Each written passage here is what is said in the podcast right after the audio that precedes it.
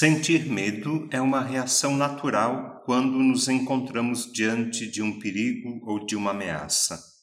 E há tantos perigos que ameaçam a nossa vida, as nossas famílias, a nossa fé. Há tantos perigos que sentir medo é algo natural.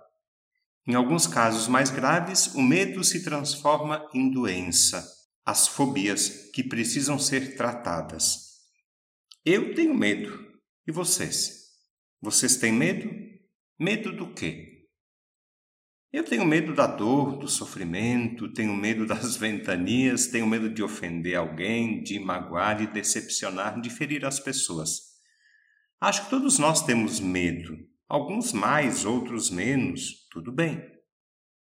Duas atitudes devem ser evitadas diante de algo que nos assusta. Primeira, o imobilismo.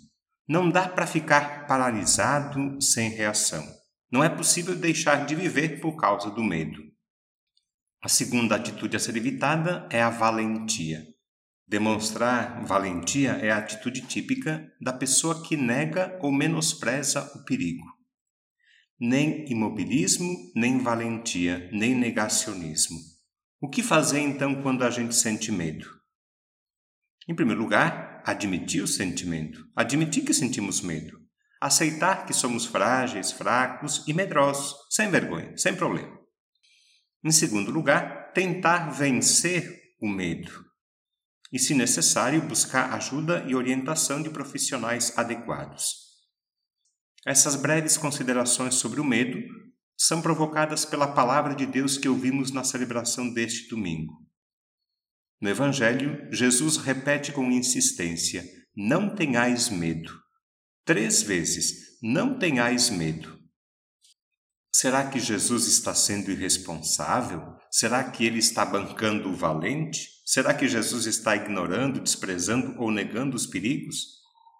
Claro que não, né?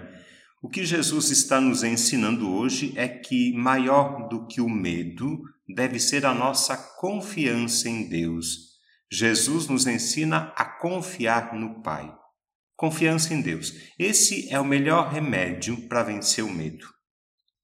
Hoje o Senhor se dirige a cada um de nós e diz: Não tenhais medo. Não tenhais medo de amar e servir, de cuidar, proteger, defender a vida, de praticar a misericórdia, de dizer a verdade, de ser fiel e honesto, não tenhais medo de pedir perdão e perdoar, de conhecer e estudar a própria fé, de viver de maneira coerente com a fé professada, de abandonar, de renunciar o que atrapalha a vida de fé. Não tenhais medo de crescer, melhorar, mudar, progredir. Não tenhais medo da verdade e da alegria do Evangelho.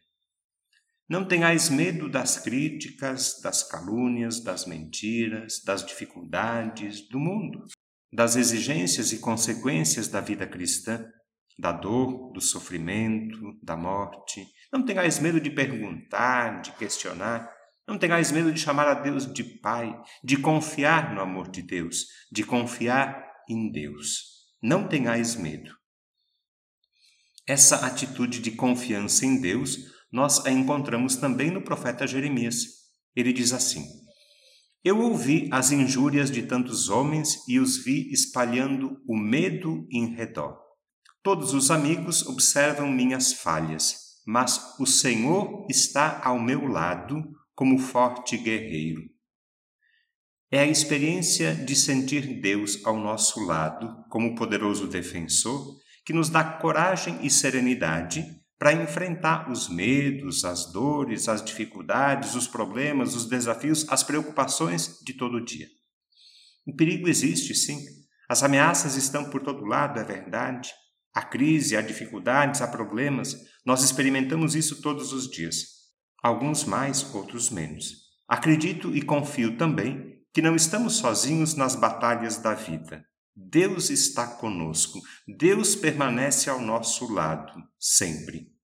A Eucaristia, que celebramos hoje, é força e auxílio para superar medos e males que ameaçam a nossa vida.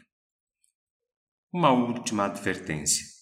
Cuidado para não confundir confiança em Deus, que é uma atitude de fé adulta, madura, responsável, não confundir confiança em Deus com pensamento mágico.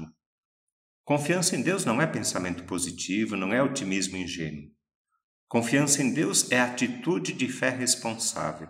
É assim que podemos enfrentar os medos e as batalhas de cada dia, confiando em Deus, sempre. Eu confio nosso Senhor. Com fé, esperança e amor, eu confio em nosso Senhor. Com